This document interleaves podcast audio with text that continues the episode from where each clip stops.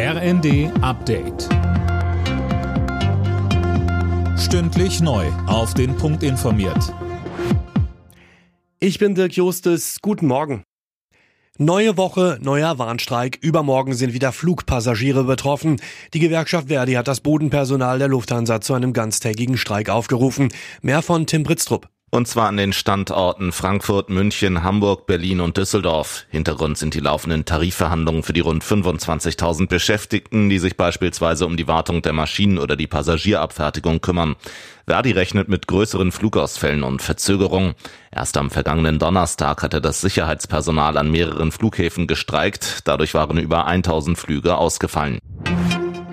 Die Deutsche Bahn und die Lokführergewerkschaft GDL sitzen ab heute wieder am Verhandlungstisch. Beide Seiten wollen bis Anfang März eine Lösung im festgefahrenen Tarifstreit finden. Die GDL fordert unter anderem die 35-Stunden-Woche bei vollem Lohnausgleich. Wie können Betriebe entlastet und die Wirtschaft angekurbelt werden? Darüber wird in der Ampelregierung diskutiert.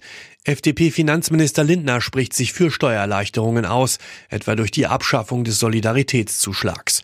Er ist aber dagegen, neue Schulden zu machen. Wirtschaftsminister Habeck von den Grünen ist dafür, Firmen bei Investitionen zu unterstützen. Er sagt im ersten.